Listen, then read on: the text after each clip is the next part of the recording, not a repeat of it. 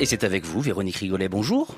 Bonjour François, bonjour à tous. À la une de la presse internationale, Véronique, la crise diplomatique qui s'intensifie entre Washington et Pékin. L'affaire du ballon espion enflamme les relations déjà tendues entre les deux puissances. Oui, la décision spectaculaire des États-Unis d'abattre ce ballon met en évidence la méfiance croissante entre les deux superpuissances et soulève eh bien, la crainte d'une nouvelle guerre froide, analyse le Japan Times. La colère chinoise s'affiche en tout cas en une de la presse nationaliste comme le Global Times euh, qui fustige la réaction complètement disproportionnée des États-Unis face à un inoffensif ballon météo, dit-il.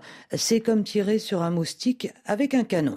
Alors que les plongeurs de la marine américaine s'efforcent désormais de récupérer en mer les débris de l'avion, ce qui pourrait prendre plusieurs jours, nous dit New York Times, la presse internationale reste-t-elle perplexe sur les ressorts de cet épisode qui a conduit à un simple ballon à mettre le feu aux poudres nous dit le Washington Post.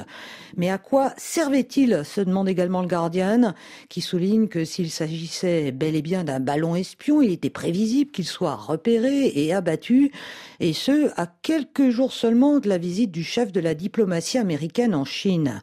Pékin cherchait-il alors à saboter les négociations avec les États-Unis?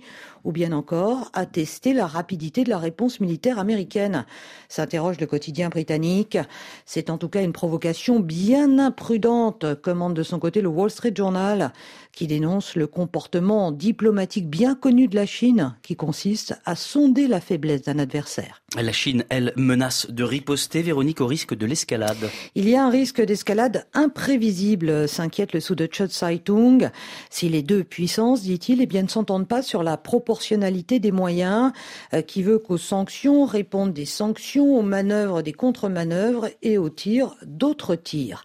La Chine se retrouve avec des options limitées, estime de son côté le New York Times, alors que la fureur affichée de Pékin n'a pas masqué les regrets également que cette destruction du ballon a porté atteinte aux efforts de stabilisation des relations entre les deux pays.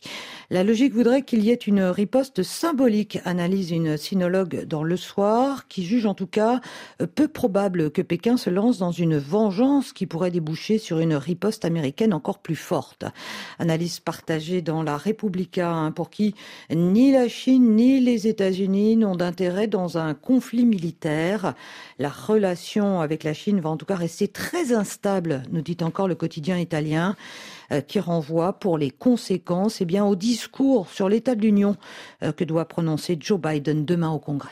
La une de la presse internationale également, euh, Véronique, la nomination d'un nouveau ministre de la Défense ukrainien en pleine offensive russe. Oui, exit Olensky Reznikov, affaibli dans un scandale de corruption et qui va donc être remplacé au ministère de la Défense par le chef du renseignement militaire, Kirilo Boudanov, rapporte le Kiev Independent. C'est le plus important remaniement ministériel depuis le début de l'invasion russe, euh, souligne de son côté le Washington Post, et qui intervient alors que les combats euh, se multiplient au cœur de l'hiver et que se profile une vaste offensive russe même s'il n'était pas euh, directement impliqué hein, dans le scandale de corruption qui a affecté son ministère.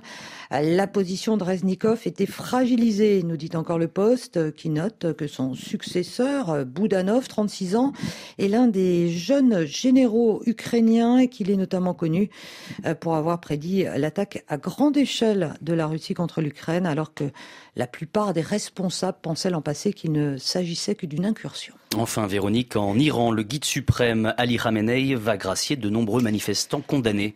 L'ayatollah Khamenei va gracier certains manifestants antigouvernementaux pour marquer l'anniversaire de la révolution de 1979. Euh, rapporte le Guardian qui souligne que cette amnistie reste néanmoins limitée et ne s'appliquera pas aux binationaux et aux personnes condamnées passibles de la peine de mort. Une amnistie euh, présentée par les autorités comme un acte de réconciliation, nous dit encore le quotidien britannique, alors que le Wall Street Journal estime également eh bien, que ces grâces reflètent la confiance croissante du gouvernement iranien euh, dans le fait que le pire des manifestations est désormais passé. Après quatre mois de manifestations antigouvernementales euh, réprimées dans la plus grande brutalité, les protestations ont en tout cas largement diminué, note encore le quotidien américain, euh, qui souligne qu'au moins 20 000 personnes ont été arrêtées et plus de 500 tuées ces quatre derniers mois. Merci Véronique Rigolet.